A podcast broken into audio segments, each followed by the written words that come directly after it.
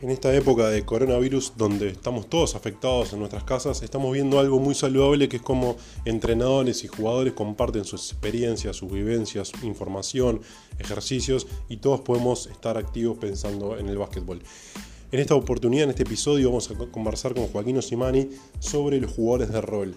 Él desde su experiencia nos va a contar cómo ve a estos tipos de jugadores, qué importancia tienen y cómo muchas veces las estadísticas no reflejan la importancia que tienen para un equipo.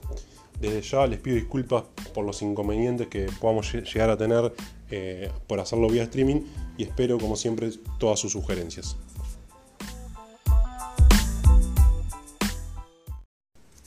Bueno Joaquín, te agradezco de estar nuevamente en este episodio de mi podcast. Esta vez vamos a hablar de algo más puntual y más específico como son los jugadores de rol, en tu caso un jugador con vasta experiencia acompañando a jugadores eh, estrellas o jugadores franquicia. ¿Y qué nos puedes contar de este tipo de jugadores de rol? ¿Qué funciones cumple? ¿Qué características tiene? ¿Y por qué son tan importantes en un equipo? Bueno, este, primero de nada, gracias por la invitación. Este, está, está lindo ahora que estamos encerrados y se extraña el básquetbol hablar un poco, hablar un poco de básquet. Eh, siempre, siempre abierto a eso. Este, no, nada, para mí, jugador de rol, eh, bueno, eh, quiero explicar eh, un poco, a ver, eh, lo que yo siempre veo y escucho del jugador de rol es ese jugador que hace el trabajo eh, invisible, el trabajo que no se ve. Bueno, primero hay que entender este, por qué pasa eso, o sea, por qué no se ve, por qué no lo vemos.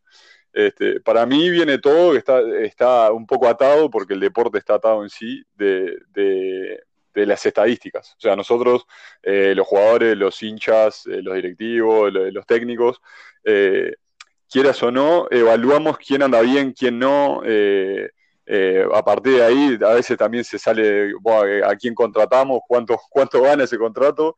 Y, este, y bueno, también en ese sentido, ahora todo con el tema de las estadísticas en vivo, estamos en vivo viendo a ver quién hizo, quién hizo los puntos, quién hizo las asistencias, quién hizo los rebotes, y eso indefectiblemente nos hace ver eso. Pero hay muchas más acciones que no entran en la estadística que son importantísimas para el juego. Y bueno, ahí es donde está ese juego que no se ve invisible, y ahí es donde entra el jugador de rol. Y para, ayudarnos a entender a todos, ¿qué, características crees tú que tiene ese tipo de jugadores de rol? Eh, ya sean mentales, en el juego en sí, eh, tiene que ser un gran defensa, por ejemplo, que eso es algo de que, de que todos pensamos o no, o puede ser un jugador de rol ofensivo también. Eh, ¿Qué características vos crees que tiene ese, ese jugador de rol o el jugador de rol en, sí? Eh, primero, eh, en, el sentido características de juego, eh, para mí depende todo, a ver, volvemos a lo mismo, depende todo de, esto es un deporte colectivo y entonces al ser un deporte de equipo, las piezas tienen que, que, complementarse. Entonces todo depende de quién es tu estrella. Por ejemplo, si tu estrella es un goleador, un anotador, eh, yendo al, tema de juego específicamente, ¿no? Si es un goleador que toma muchos tiros, eh, es ineficiente que si hay eh, la estrella es un, anotador, que hayan cinco jugadores en la cancha enfocados en eso, en querer anotar. Entonces, necesitas en, ese, en una posesión se necesitan más acciones para que el equipo este, pueda tener una buena posesión y pueda jugar bien. Eh, las características del juego, para mí todo se basa, depende a quién es, quién es la base del equipo. Y eso es, como te digo, eh, no es lo mismo armar un cuadro en torno a, a, Enano Martínez que al Pancho Barrera. O no es lo mismo armar un cuadro en torno a Esteban Batista que a Leandro García Morales.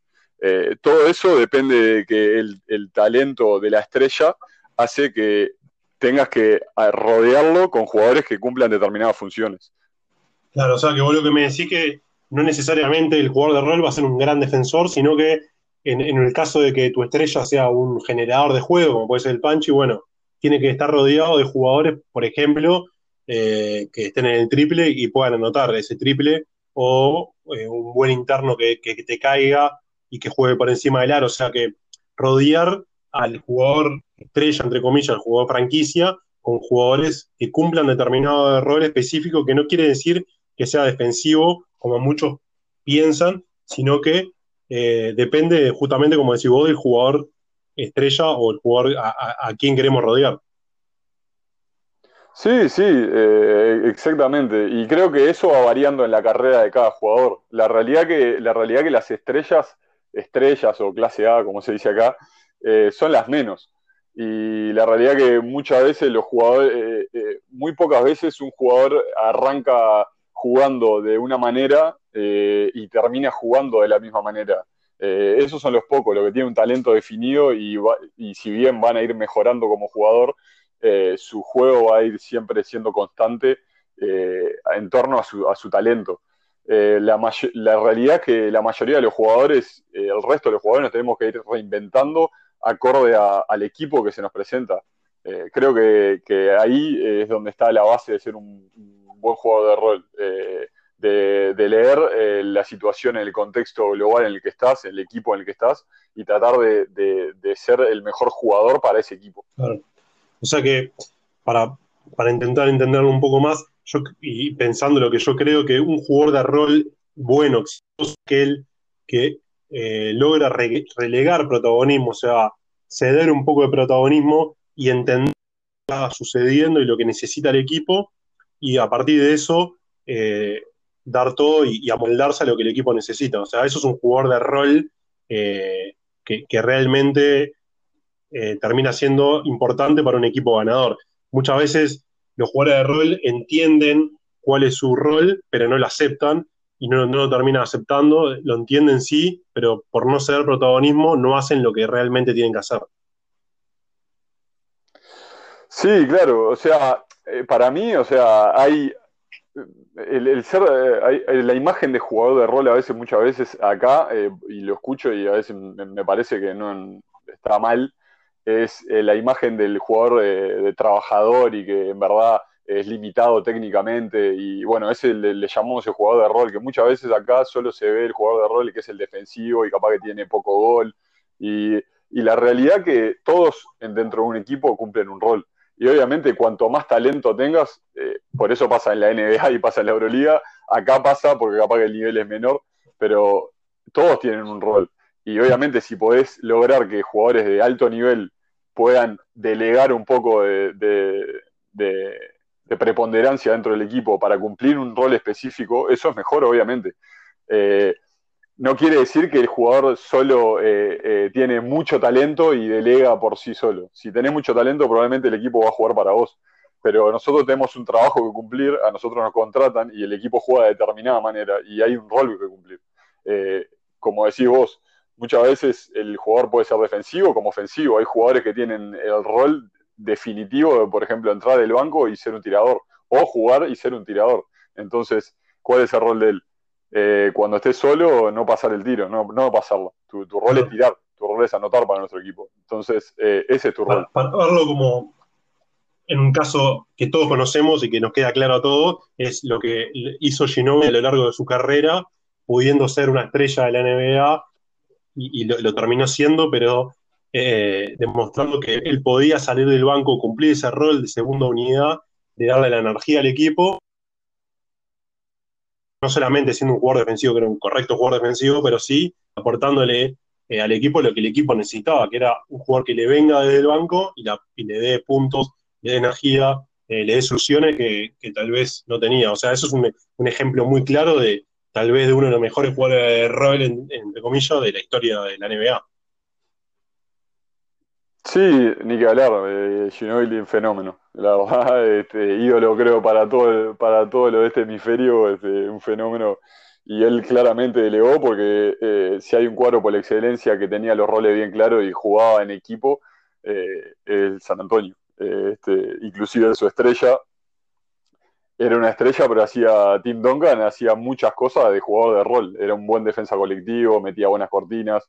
Por eso, capaz que su trabajo eh, siempre fue no tan vistoso, sino era dentro de todo un sistema colectivo.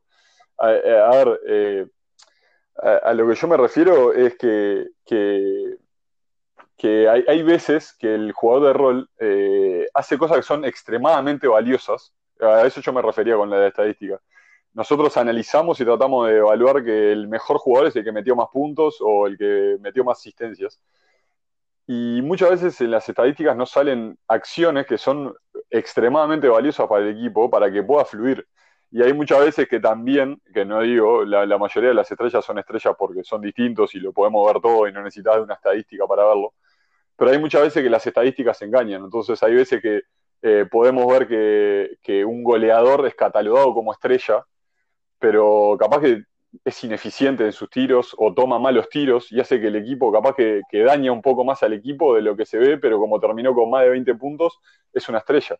Y hay veces que un jugador que termina con 5 eh, puntos, 3 rebotes y 2 asistencias, hizo cosas que son extremadamente valiosas en momentos importantes del juego y probablemente no salieron las estadísticas y son eh, de demasiado valor para el equipo para poder. Pero bueno que para los que nos están escuchando puedas graficar en palabras eh, algunas acciones que cumplen jugadores de rol para que la gente también entienda cuál es su función o qué es lo que qué es realmente lo que hace invisible que las estadísticas no salen. ¿Nos podrías graficar alguna acción que se te ocurra que un jugador de rol cumpla? Eh, no sé si se te ocurre alguna o, que sea fácil de graficar para que la gente entienda. Sí, por, ejemplo, eh, a ver, eh, yo se me viene a la cabeza, yo a los últimos años vengo jugando, a mí me toca mucho el rol defensivo, pero no voy a hablar de mí. Entonces eh, me toca marcar a, los jugadores, eh, estos jugadores llamados estrellas. Hay un equipo que me tocaba jugar mucho en contra, que era Malvin, y Malvin tomaba muchas situaciones de Nicolás Mazarino jugando pick and roll con Atila Paz. Entonces vos perfectamente podés ver en la estadística eh, que sale Nicolás Mazarino, asistencia, Cabot tira de tres. Entonces eso puede salir de una acción, por ejemplo,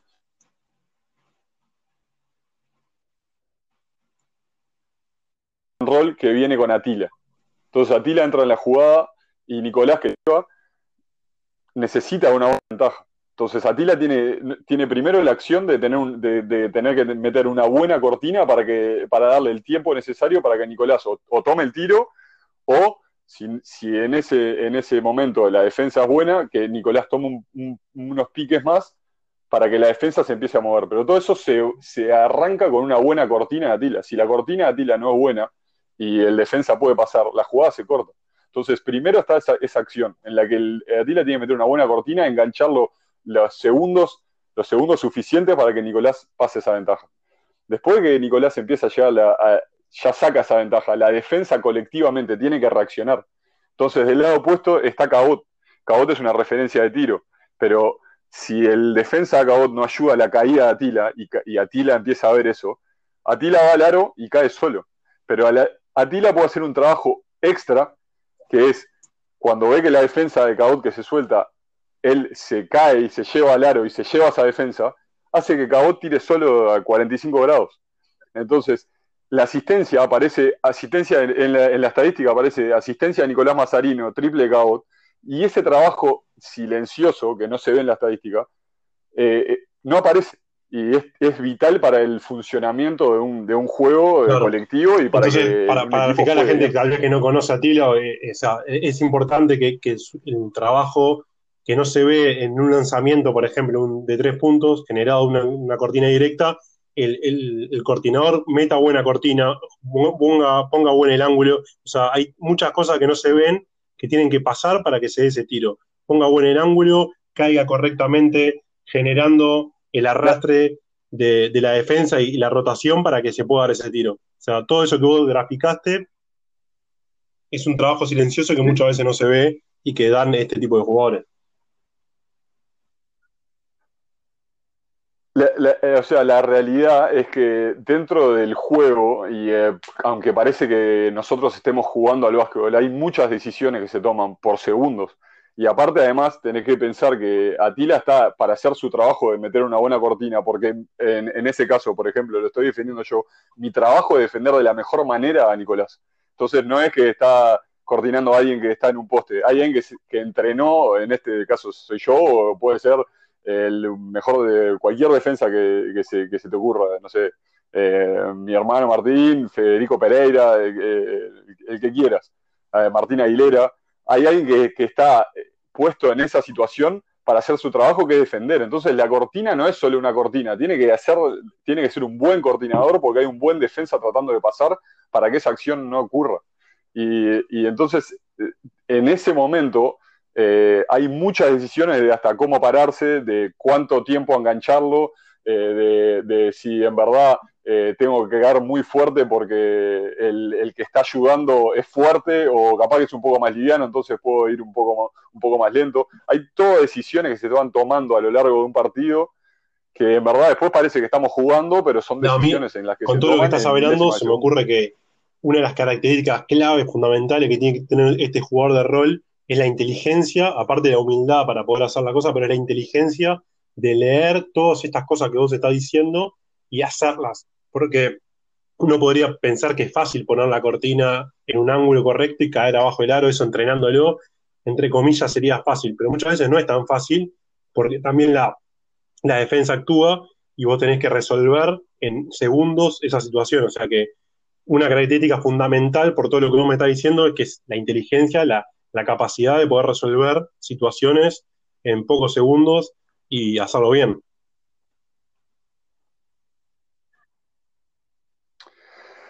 Sí, eh, o sea, para mí, eh, cuanto más inteligente un jugador, eh, mejor. Después, muchas veces, acciones ya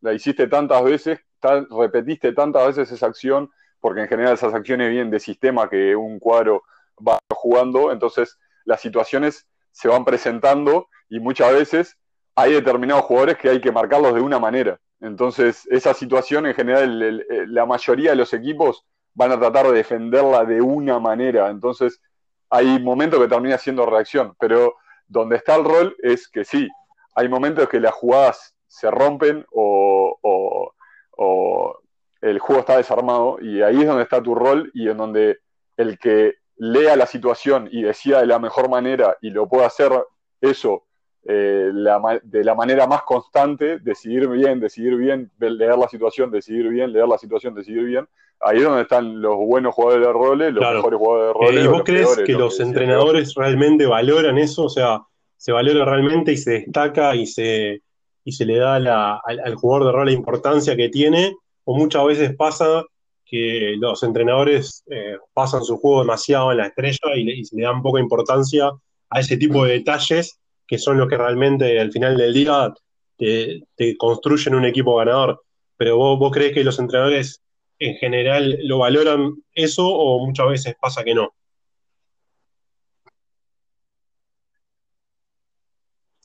Eh, me parece que el entrenador acaso vos y tenés que responder la, la pregunta. Ah, vos, como entrenador eh, eh, valorás el, no, obviamente Sí, yo soy un convencido que los detalles son lo que te hacen, ah, construyen equipos ganadores o no.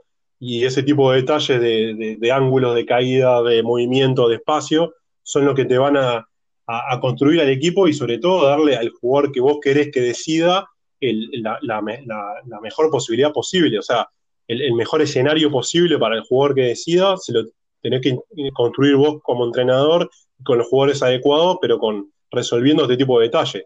Sin estos detalles, todo lo que, todo lo que podamos hacer no tiene demasiado sentido o, le estamos dando eh, un problema al jugador que nosotros queremos que decida y no le estamos dando la solución.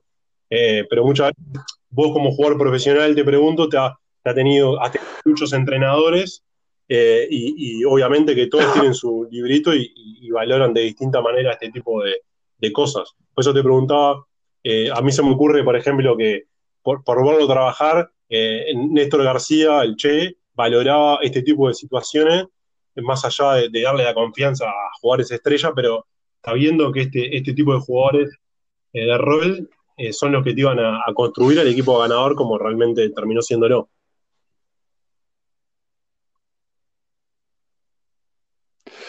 Sí, yo eh, ahora respondiendo a tu pregunta, yo creo que sí, yo creo que se valora. Eh, este, yo cuando hablaba antes de las estadísticas era, creo que el público, eh, el periodismo capaz, pero yo creo que dentro del equipo, los jugadores, los, los entrenadores, ni que hablar, eh, se valoran y, creo que los mejores, los mejores equipos, como decís vos, a mí me ha tocado estar en, el igual Che, que tenía muchas figuras, este, mucho, mucho talento ese, equipo, eh, muchos nombres, y si los roles en ese cuadro no estaban dictados, iba a ser eh, probablemente un caos dentro de la cancha.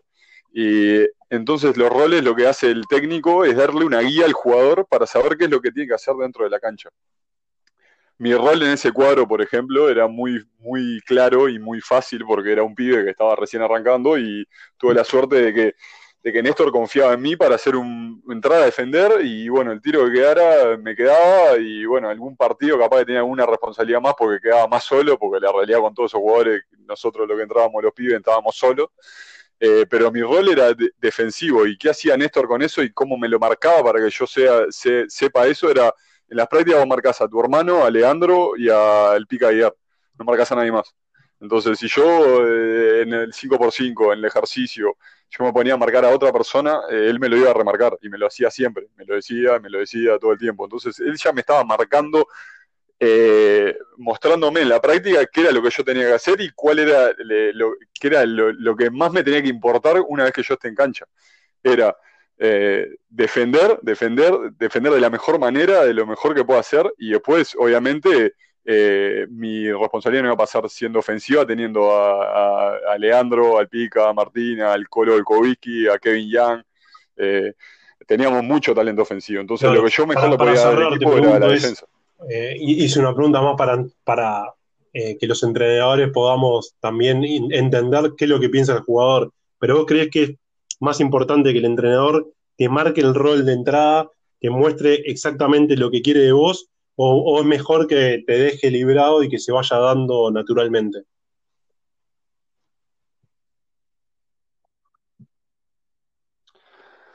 No, para mí primero hay que ver un proceso del equipo, ver cómo se va ensamblando y obviamente para mí eh, es, importante que en algún momento se marque, porque como te digo, es una guía. Eh, la, realidad es que muchas veces, no muchas veces, pero, pero los técnicos eh, marcan un rol y, el jugador a veces que no quiere, o sea, no es que no quiera cumplir ese rol, sino que él, eh, hay, hay, que entender que la mayoría de los jugadores que llegaron, llegaron a nivel de primera, toda su carrera de formativa fueron figuras, la mayoría. O sea, el 95% de los jugadores siempre llegaron siendo los mejores de, mini, de infantiles, de cadete, de juveniles, y ahí te veían por todas tus virtudes. Siempre tus virtudes, era, eras el mejor jugador, eras la estrella, y llega un momento en que vos pasás esa línea y empezás en el plantel de primero, y te empiezan a ver por tus debilidades, por lo que no podés hacer, porque no sos, mejor, no sos el mejor jugador, porque tenés que aprender para, para poder jugar. Este, y entonces ahí está ese, eh, hay un proceso de aprendizaje, pero también creo que los que aprenden más rápido se le puede hacer más fácil, es el saber qué le puedo dar al equipo. Porque hay jugadores que hacen cosas, tiran mejor, que la pasan mejor, entonces, ¿qué, puedo hacer yo para el equipo? Y ahí es donde está parte el que el técnico te explique qué es lo que necesitas y parte también ser honesto contigo mismo y saber para qué eso eso de de que te ven por tus debilidades cuando, cuando llegas a primera y por tu fortaleza cuando sos jugador de, formativo. Me parece muy interesante. Eh, bueno, Joaquín, te agradezco mucho. Da para mucho más este tema, pero vamos a tener que ir cerrando. Eh, espero poder seguir conversando con vos de, este tipo de, cosas que creo que nutren al jugador, al entrenador. Así que te, agradezco mucho y, espero que podamos seguir teniendo otra oportunidad para, para charlar.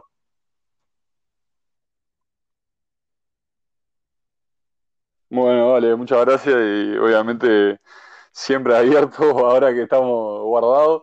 Este, y siempre bueno, vamos arriba, lo mejor para vos y bueno, nos estaremos viendo en un nuevo episodio. Muchas gracias. Gracias a todos por haber llegado hasta el final, espero sus comentarios y será hasta el próximo episodio.